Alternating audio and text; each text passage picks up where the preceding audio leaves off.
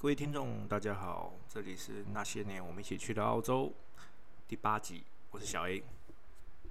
今天也要跟大家聊一聊我在墨尔本的生活。那我会稍微介绍一下墨尔本，还有我在洗衣厂工作的日子。不确定我今天会不会讲到这些地点，介绍到这些地点，因为我怕时间不够。我先介绍我在工作的地方，因为是我爸爸的朋友啊，就是一个叔叔，他们开的洗衣工厂，所以我在他里面工厂做长工啊。好了，我也不是最长的，反正在里面做长工的人一大堆。反正我不是最长，但是我自己认为 我就是在里面做长工也是廉价的。那其实谁会在台湾去做洗衣工厂啊？我我相信有了，但可能就是真的是很少。大大部分人在台湾可能做一些。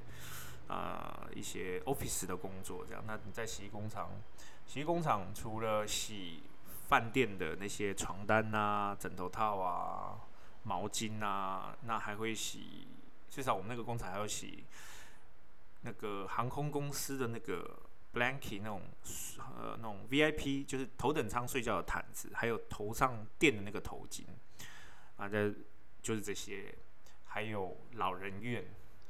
对，老人院的衣服其实也是老人院的那个衣服，那老人穿那些衣服，还有床单、毛巾、枕头套，都是拿到这种洗衣工厂洗。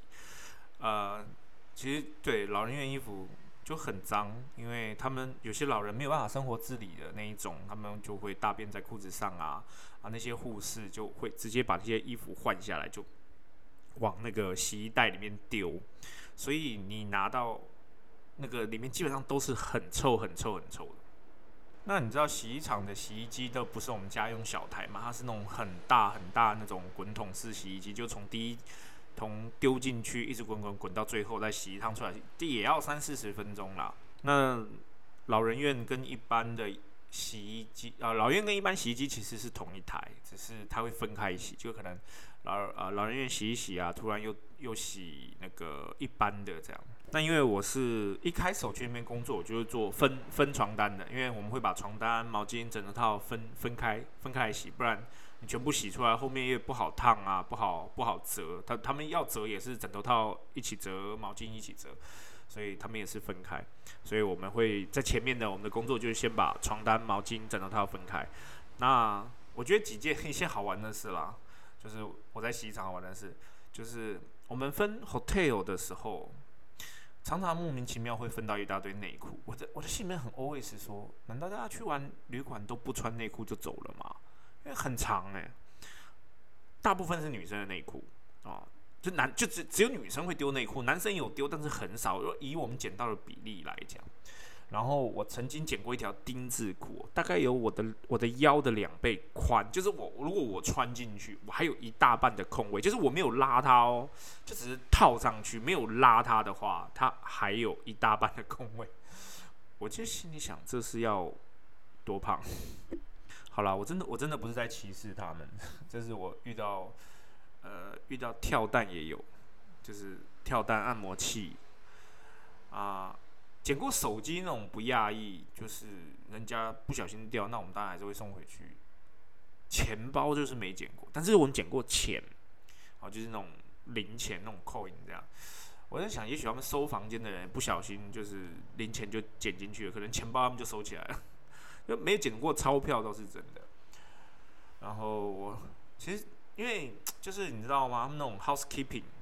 那我们也我也认识很多背包客，他们在做 housekeeping，他们去就是把所有东西，就是床单啊，折一折，揉一揉，就往那个洗衣袋里面丢。那洗衣袋会丢在洗衣车上，洗衣车上就像我们车子有我们的车子会把东西拉走。所以有时候那些 housekeeping 他们也不是那么注意，他们到底捡了什么进去。但他们在整理房间，总是也是会捡到很多东西啊，什么手机啊、手表啊、钱包啊，这些都藏。那只是说我们是洗衣厂，我们后面要捡，再捡到这些钱就不容易，因为就算有前面也都捡过了。所以老人院分回来的洗衣篮里面常常会有黄金，这个我们不压抑。然后 hotel 的里面偶尔会有惊喜，对，就是那些保险套也是，哎，也是惊喜这样。那如果从机场那个航空公司他们换下来的那些东西里面就很多喽，汤匙啊、叉子啊，就是你在飞机上吃餐的那个汤匙、叉子，常常在里面。呃，有塑胶的，就是经济舱的；那也有金属的，就是头等舱的。那有时候我们在抓，我们不知道会，就是要比较小心呐，会被那叉叉子插到，就是你手进去抓，因为我们要把所有的毛巾分开嘛，或毯子分开嘛。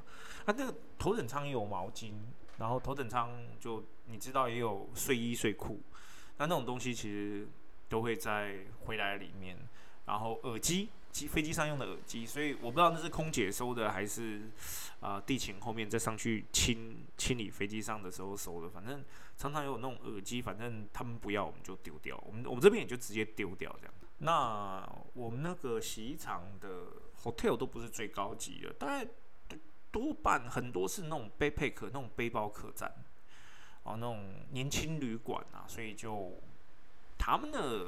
那 housekeeping 就随便做一做，所以也是也是其实还蛮脏乱的。就他们是我的脏乱是指说他们里面的客人就会把那床单弄得非常的有咖啡渣、有咖啡汁啦，或者是有一些血红色的东西在上面啊。偶尔不是每天的，就是偶尔你就觉得说这发生命案了嘛？这边有一一整片床单红了大概三分之一吧。我说这要是这是要流多少血才可以搞成这样？那但酒啦，什么东西，反正很多床单，因为床单有时候如果到后面你洗不干净，我们就只能报废掉。这床单、毛巾都会这样。那其实，在洗衣厂工作是很无聊，尤其是跟那些老人工作，那跟他们也没什么好好好好聊的，你知道吗？重重点是我英文没有那么好，所以很多越南啊越南人英文可能也没有那么好，所以跟他们没有那么多好聊的。后来在工厂里面做了很长一段时间吧，大概有十个月还是一年，就反正就差不多这么长的时间。后来我的叔叔才让我去做送货的工作，就是可以开车出去啊，去这间工厂送干净的毛巾、送干净的床单，然后去收他们脏的那些床单、毛巾这样。其实那时候早年没有 GPS，呃，有 GPS，但是很不好用。那时候就是零八年、零九年、一零年这几年，我在工厂。其实是不到两年的时间了，但是就横跨这几个年度。那时候没有 GPS，或有 GPS，不是常常会收不到讯号。那时候手机也没有智慧型手机，有是有，但是网络很贵啊。那时候，所以你不会用手机的 GPS，而且那时候的手机的 GPS 的 APP 是需要另外购买，而且很贵。所以那时候我就就得用看地图，一整本的地图。然后看着看着，就对墨本的路就熟了。这样，我想其实用地图来认路是一件好事。久了你就不需要看地图啦，你就光看那家 hotel 的名字啊，或是老人院的名字啊，或是要去的某些地址，一看就知道啊，这在哪里啊，要怎么走？好吧，呃，洗衣厂的日子就这样，其实也没这么多好介绍。那其其他就是跟一些同事的互动，恩怨情仇吧。我在我在洗衣厂，其实很多大陆人那。里面我最不喜欢的，我不能说全部啦，但是刚好我们就只有两位上海人，那一个是组长 supervisor，一个是同事，这两个人都给我一种感觉，就是他们很会脸消微也是一点哦，但不是所有的上海人都很爱脸消，但是他们就给我的感觉就是，他们看到彼此就一定讲上海话，他。在就算譬如说我们三个人出去，我们四个人出去，OK，他他们两个上海人，他们两个一起对话就只讲上海话，就不管旁边的你听不听得懂，反正他就讲上海话，哦，反正他就讲他的上海话。然后我发觉他们都很会偷懒，只是我的感觉就是他们都很会偷懒。那我就我觉得偷懒这件事其实跟人有关，我不能以偏概全，只是刚好两个都是上海人。然后他们比较势利吧，我觉得真的他他们给我感觉就是很势利这样。然后我们那边还有福建的小姑娘，他们就是二十岁来这边读书的，然后他们都是福清人，所以我以前的观念就是，我以前认为哈，我以前认为就是福建人都讲闽南话，结果后来才发觉不是，其实他们告诉我说只有福建的厦门人才会讲闽南话，所以除了厦门啊，其他就是讲还有很，他们说光福建还有很多种语言。那我觉得那些福建小姑娘讲话很像鸟在叫，但我也是听不懂啊。但是我就觉得他们讲话很像鸟在叫，也蛮好玩。后来在那边结识了这一群工作的朋友，那因为他们有，但主要我还是跟年轻人玩在一起，我不会跟那些老的玩在一起。然后后来就同事就找我去 City 去唱歌，我才知道原来墨本可以唱歌。然后墨本那一家就是潜规，那听说是大陆的老板去墨本开的，不是台湾的老板。他一样就是写钱柜，然后是写 Party World 这样。那大家会想，墨本的钱柜是二十四小时都开门吗？没有，是下午两点第一场，两点到六点第一场，然后再休息半个小时，然后六点半吧。还是七点第二场，然后再晚上第三场到半夜，大概只有四场。不是说我我可以只唱四个小时，我唱六个小时没有，它就是一场一场。你唱完这个这一场，你要唱下一场再出去排队，对，它就是一个这样的状况。那我们进钱柜跟进当地的 club 是一样的啊，门口有保安。你先进去的时候，你先拿那个 driver license 或是驾驾照给他看，他先检查过了，你年满十八岁才会让你进去，所以小孩子也不能去啊。不管现在是白天还是晚上，小孩不能去啊。唱歌是一场一场的，就是这一场完了，它是整个清空，然后全部每一间包厢清空之后再开放下一场。那我记得好像下午两点吧，第一场最便宜啊，还有打折。那我也晚上去唱过就是了。那你说澳洲只有钱柜一家吗？没有，其实很多呃，就是小的卡拉 OK 啦。啊，还是有很多。那既然到 City 了，我们就稍微介绍一下 City。其实 City 的景点很多，我怕今天一时间我也介绍不完，那我就随着随性的我 随便介绍吧。我先介绍那个那个钱柜在那一栋，钱柜在那一栋叫 Melbourne Central Station。Mel Melbourne Central Station 的对面叫 State Library，是一个有两百多年历史的古迹，哈。那其实你进到那个图书馆，它里面就是挑高非常高，大概有五六层楼吧，反正就是挑高。那你中间在读书的地方，其实上面就是空的，然后最上面有玻璃，所以所以图书馆里面是蛮亮的，即便它不开灯哦，因为白天的话上面是玻璃，所以阳光会直接照进来。澳洲人的很多工厂，他们都会把上面挖洞哦，或是房子，它会上面挖洞。就即便家里面都会这样，就是有一个洞，然后上面是片玻璃，就是台白天的时候你不需要去开灯，阳光会顺着那个洞把光照进来，所以里面都亮的。像工厂、家里面哦，图书馆都都是有这样的状况。那图书馆门口就有所谓的装置艺术，他们就是一个沉默的图书馆，很像末世纪之后那个图书馆就露一角出来，上面写的 library，然后剩下的就它是呈现一个三角形的状况在那个地面上面。那 State Library 的另外一边呢是 RMIT 哦，那是墨本皇家理工学院哦，它的外形建筑的非常前卫，那也许跟设计有关吧，所以呃用很鲜艳的色彩，很鲜艳的大楼外表啊，如果要考，我那时候考 IELTS 的话，就在那个 RMIT 那边考试。那我现在介绍一下 Melbourne Central Station 吧，Melbourne Central Station 呢。它是屋中屋吧？哦，就是你进到这个墨本中央车站呢，你会看到里面还有一栋旧房子，非常旧的房子。它以前是一个子弹工厂。那子弹工厂里面，它现在还有子弹博物馆。它在它它一它也是大概两百多年建立的，一八多少年。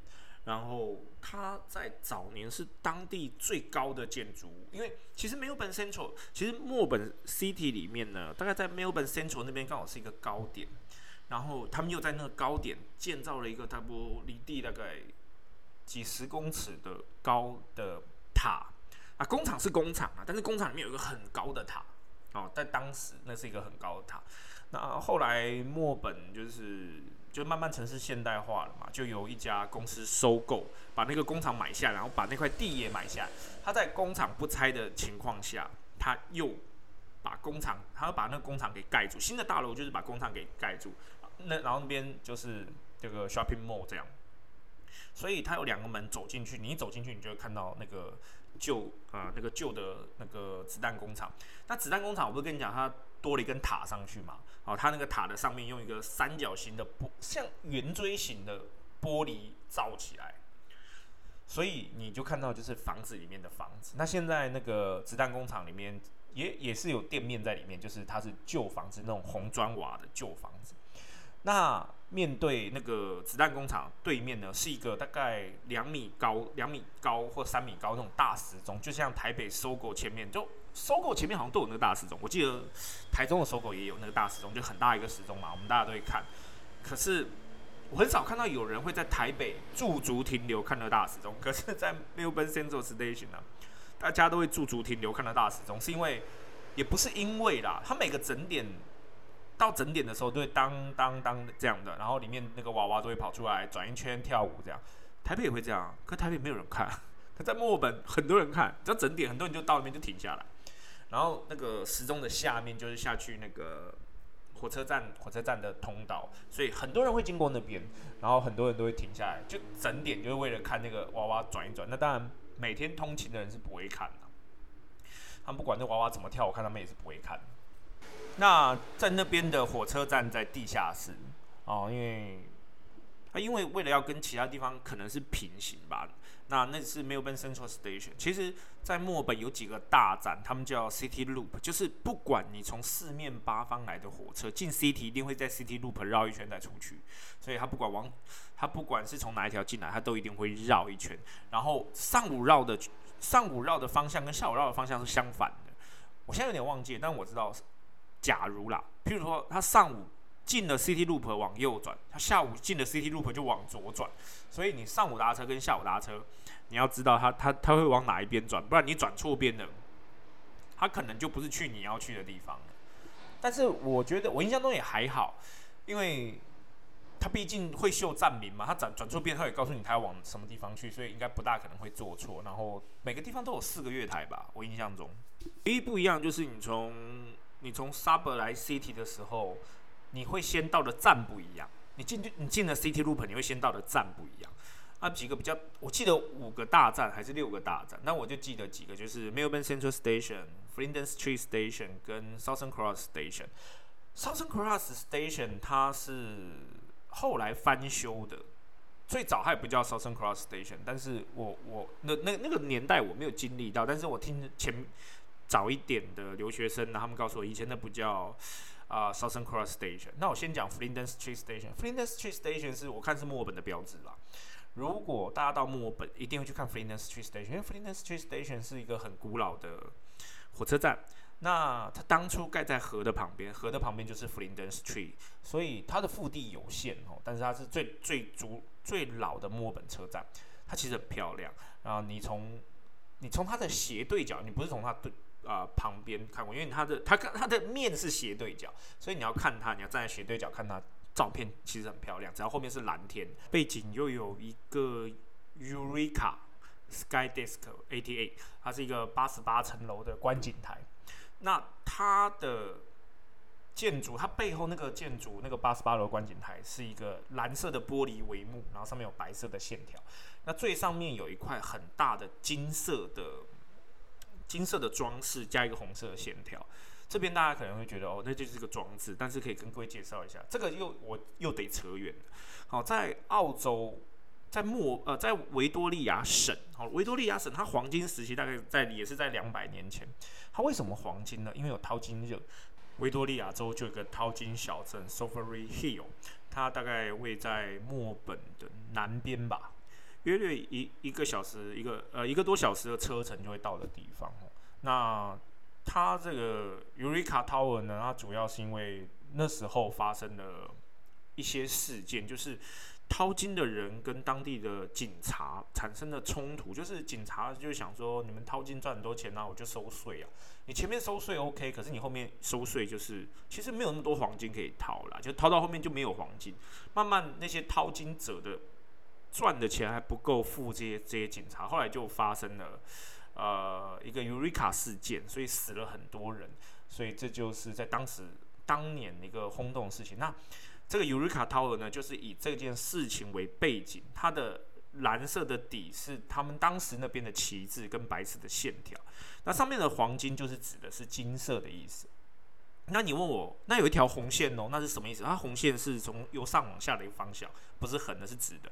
那代表当时这些人抗争流的血液，哦，它是设计理念是这个样子。那如果你从 Eureka Tower 是俯视的，就是你从上面看下来的话，Eureka Tower 它做成了就最上面那一块的金色那一部分，它是做成了一个像一个从上面看下来就是一个七角的星星。那七角星星代表澳大利亚有一个七角星，有七个七个行政区的概念。那为什么会多一个角出来？如果你去它的那个景观台看呢，它有一个独立出来的房间，就是你可以另外除你除了上去要买票，你也可以另外买票到独立的房间，它是突出去的，就是三百六十度都是玻璃。如果你不怕腿软的话，就可以去看看。其实我是会怕腿软，我上去过，我从来不靠近那个玻璃，我很怕等下玻璃破掉我被吸出去。其实吸出去就。天哪！我现在我我对不起，我有严重的惧高症，太高的东西会让我害怕。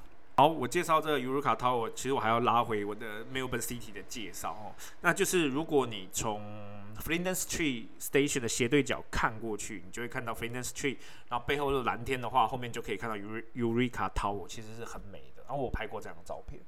那 Flinders Street 的斜对角是什么呢？是 Saint Paul Church，就是圣保罗大教堂。好，圣保罗大教堂也都是百年的老道。那你说澳洲有没有更古老的？就是三四百年、四五百年？因为我是从刚才到现在都讲，大概都是两百年左右建筑，或者一百年。为什么呢？因为澳洲被发现，也就是这两百多年的事情，它立国的历史也就是这一百多年吧。好，之因为之前是被英国统治的，所以它没有算立国吧？是后来才澳洲才独立出来。啊，说独立啊，应该他们就是脱离英国，就像英国现在脱离欧盟是同样的概念，所以澳洲就是在这几十年、这一百年内，他们啊脱离英国。所以 Australia Day 是一月二十六，就是澳洲的国庆。但是你知道澳洲人还是很爱英国的，所以我们有 Queen's Birthday，所以女王生日的时候我们也放假哦。澳洲只有总理，澳洲没有总统。还有一个节日要跟大家介绍一下，在澳洲很有名，就是 Anzac Day。在四月二十五号啊，那一天就是也是全国放假哦，是纽澳军团，澳洲跟纽西兰人他们去，呃，为了打仗，然后五千名子弟去，没有一个回来，因为他们变炮灰哦，被美国当成炮灰指派，在一个地方死守，但没有援军，所以这是一场蛮惨烈的战役。所以澳洲军人每年的四月二十五号都会进行举办个纪纪念他们的活动。所以澳洲没有更老的建筑物哈，所以大部分的建筑物都处于在一百多年哦。我就会发觉我每次聊天都会乱扯，扯太远。那这边跟大家继续讲那个 Saint Paul Church，就是圣保罗大教堂。圣保罗大教堂进去不用钱，啊，进去不用钱，你就是从它大门走进去，反正也没有人会管你，不会有人拦你。你走进去之后呢，你就可以看，就是像我们电影里面看到那种非常挑高的那种空心的那种教堂，然后玻璃是。五颜六色的，非常的美吼。那你可以在里面拍照。诶，有人跟我讲要十块钱，其实我只进去过一次啦，我后来就没再怎么进去，因为好像也一般一般。那我们在澳洲其实到处都可以看到教堂。那那我们讲圣保罗大教堂之外，它旁边还有一个教堂，就稍微再往再往东走的方向，大概过两三条街吧。你们会遇到另外一个 garden，应该是 Saint Patrick Church，呃，圣派翠克大教堂。哦，它那个教堂就也是就更大了。然后我没有进去过，但是应该也是可以进去。它的外围很漂亮，它有点像那种阶梯式的，因为它也是盖在斜的地方，所以它也有点阶梯式。然后你可以看到高高的教堂，高高的十字架。那这个地方再往东走一点呢，你就会遇到 Fitzroy Garden，好，它是。其实墨本它对面还有个植物园，那这里是 Victory Garden。Victory Garden 为什么要介绍一下？是因为里面有库克船长小屋。那库克船长又是谁嘞？库克船长对澳洲人他们更重要，就是库克船长是发现澳大利亚的船长。库克船长他发现了很多地方，所以他得到了很多财富。但是他的晚年不好，也不是他的晚年不好，他死得早。他的妻子晚年不好，他有小孩。但是小孩都死了，先生也死了，所以就剩库克船长夫人一个人很寂寞的活到晚年，即便他很有钱。那那我为什么要介绍库克船长小屋呢？库克船长他来过澳洲，但他是第一个发现澳洲的人，但是他没有来过墨尔本。那他在澳他在英国的房子呢，被一个澳大利亚的商人买下来，他把房子，他把地上的建物哦，是那个砖瓦的屋，对不对？他一块一块编号拆下来，运到墨尔本，就在这个 Fitzroy Garden 里面，把这库克船长小屋原封不动的盖回去，包括里面的装饰。那那那就要买票进去看了，我记得十多块吧，然后就是买票进去看看一下里面。当时你就觉得，你以为住很住的很豪华吗？没有，就是觉得房子很小，然后有房间有厨房，就这样，是这个两层楼的房子。它它小到你可以站在外面就可以看到里面所有东西，所以要不要进去买票？其实这种事也看人这样。刚才 Flinders Street 火车站我介绍到一半。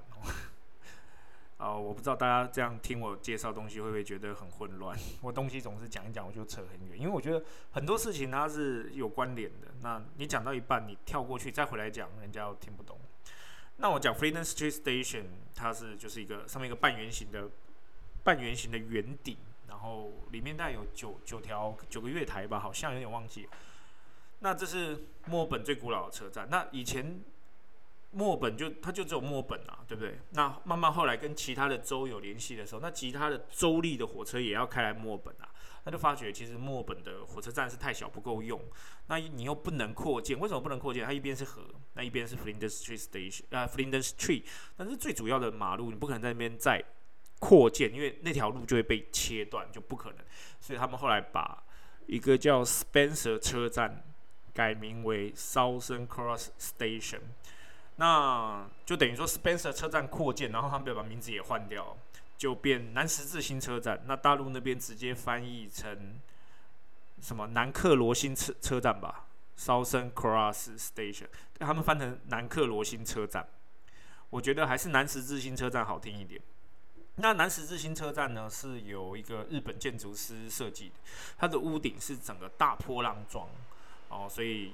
里面除了我们墨尔本本身的火车，还有其他州，哦，像从那个 New South Wales 开来的火车及阿德雷德开来的火车，然后 Southern Cross Station 就变成一个重要的转运站。如果你在机场坐 Sky Bus，就是机长机长的快快线公车吧，就直达公车直达 City 的话，就会在 Southern Cross 车站下车。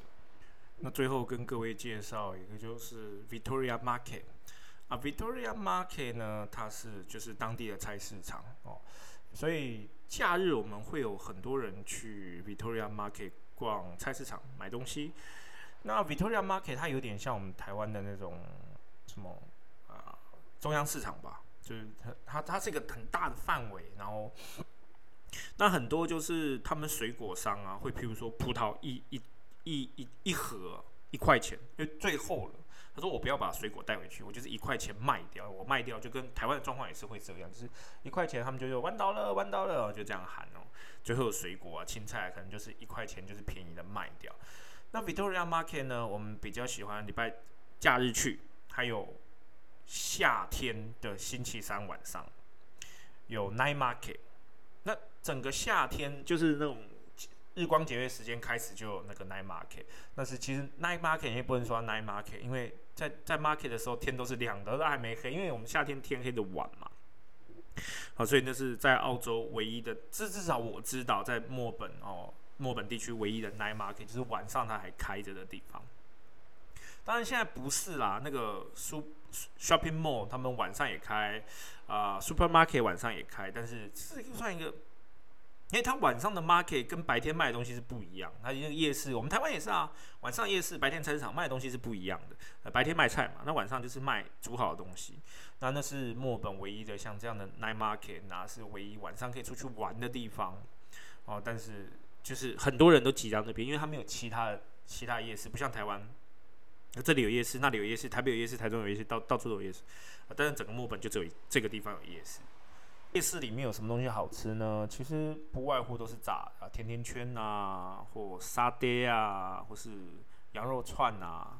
有没有羊肉串？没有，没有印象。卖酒，卖啤酒，卖调酒，西班牙海鲜炖饭，哦，那大概就是这些，除了三明治这些东西，大概就是这些东西。你说多也不多了，但是它就是很多地方可以让人家坐下来吃东西，然后卖一些饰品啊、衣服啊，大概大概就是这样。好吧，今天就跟各位介绍墨本到这边。那其实墨本还有 South Bank，South Bank 那边就没有那么多东西好介绍。South Bank 主要就是赌场。Casino 在那边，那你如果喜欢的话，也可以去赌两把，前提是要运气好了。那十个十个赌九个输嘛，对。那南岸那边主要就是 hotel，就是吃东西的地方。那沿沿沿着河岸很多餐厅，那中间那条河叫 Yarra River，这样。那沿着河就很多餐厅、赌场。那其实赌场那边还蛮可以看的，它它那河的两岸都很漂亮哦，啊，做的很漂亮，还有桥可以跨过去，啊。